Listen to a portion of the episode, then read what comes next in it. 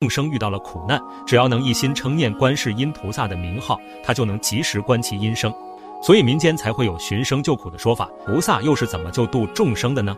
他的全称是大慈大悲救苦救难广大灵感观世音菩萨。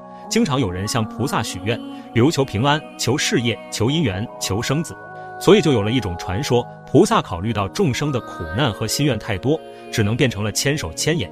菩萨的家在哪里呢？印度的普达洛迦山、中国的普陀山和布达拉宫都是菩萨的道场。观世音菩萨的师傅是谁呢？可能有人会非常惊讶，菩萨竟然还有师傅，他的师傅就是阿弥陀佛。如果你观察仔细的话，就会发现每尊观世音菩萨像的头顶都会有一尊阿弥陀佛像。善导大师曾说过，救苦分身平等化，化的极颂弥陀国。总而言之，观世音菩萨的名字已经体现在人们的生活中的方方面面，比如铁观音、观音山、观音饼、观音路。